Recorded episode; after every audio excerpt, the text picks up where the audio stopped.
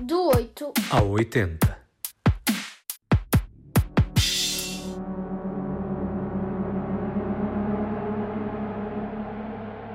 Começo hoje por uma das mais marcantes séries da atualidade. A chair, a table, a lamp.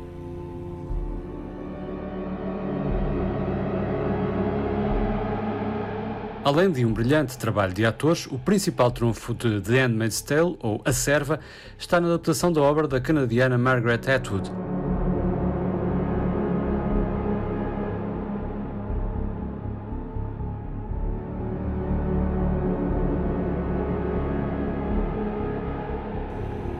There's a window with white curtains.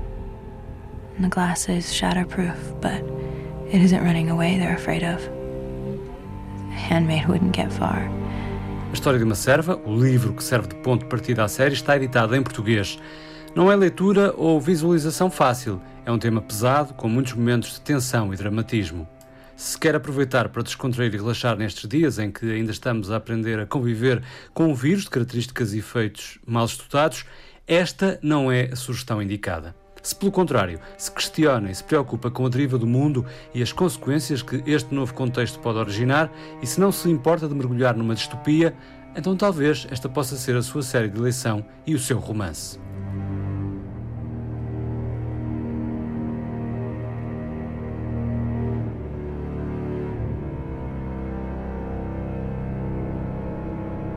A recriação norte-americana de Bruce Miller leva-nos até Gilead, uma república que domina o que foi um dia um território dos Estados Unidos, envolvidos numa guerra civil ainda em curso. Com as taxas de fertilidade a caírem em todo o mundo devido à poluição, o governo totalitário de Gilead cria uma sociedade assente num regime militarizado e fanático com novas castas sociais. As mulheres são as principais vítimas, subjugadas, sem permissão para ler, trabalhar, possuir propriedades ou gerir dinheiro. A infertilidade mundial resulta no recrutamento das poucas mulheres férteis remanescentes, chamadas de servas, handmaid, para as casas da elite governante, onde são obrigadas a ter filhos para os donos. A narrativa centra-se em Offred, a serva a quem só é permitido respirar. My name is Offred. I had another name, but it's forbidden now.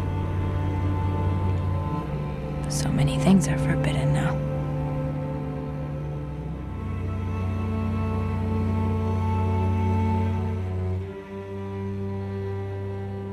Elizabeth Moss, Joseph Fiennes e Yvonne Strahovski são os principais atores de uma série multipremiada e que deve ser vista com urgência no Nós Play.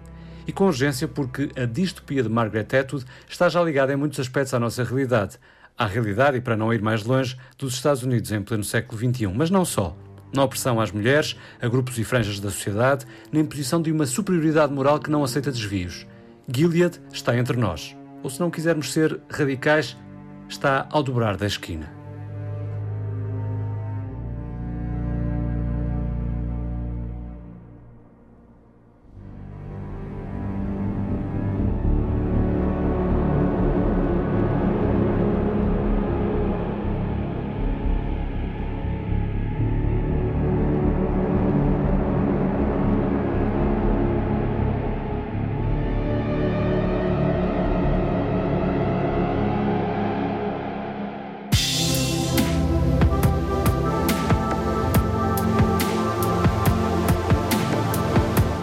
Nabo de Ilcelosa fala de Beatriz, uma princesa que vivia no castelo da abundância, porém era um poço de arrogância. Imensos pretendentes vão ao castelo dela, mas Beatriz vê neles sempre algum defeito. Ela quer um príncipe perfeito. Certo dia, o rei farta-se de ver a orgulhosa da filha zombar dos príncipes e decide que ela irá casar com o primeiro homem que entra no castelo. Beatriz casa-se então com um pobre músico. O Marechal da Corte e a Mademoiselle e Marquesa de Fanfarronado são duas personagens muito divertidas. Esta obra tem uma grande lição.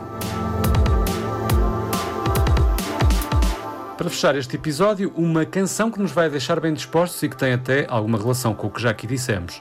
Sobretudo com a necessidade de nos respeitarmos uns aos outros e que, apesar de ter já cinco décadas, traz uma mensagem de autoconfiança que é mais pertinente do que nunca nesta era das redes sociais. Para além de exaltar a mulher, a mulher negra, mas não só, é um poderoso antídoto para aspectos da nossa sociedade que mais parecem saídos da República de Gilead. Esta canção é um testemunho de dignidade e respeito de que todas as mulheres devem gozar.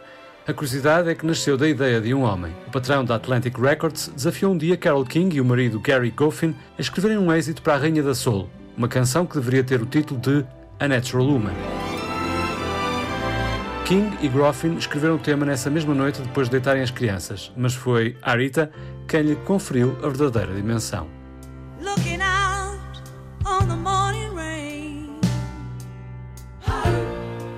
Used to feel so uninspired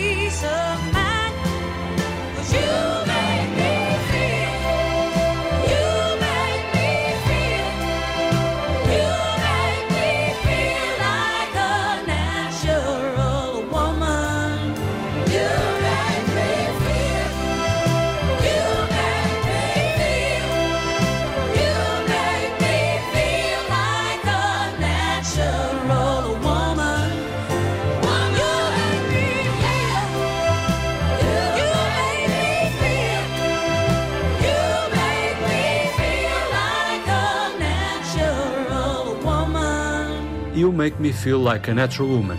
Rita Franklin. E assim nos despedimos. Até ao próximo episódio.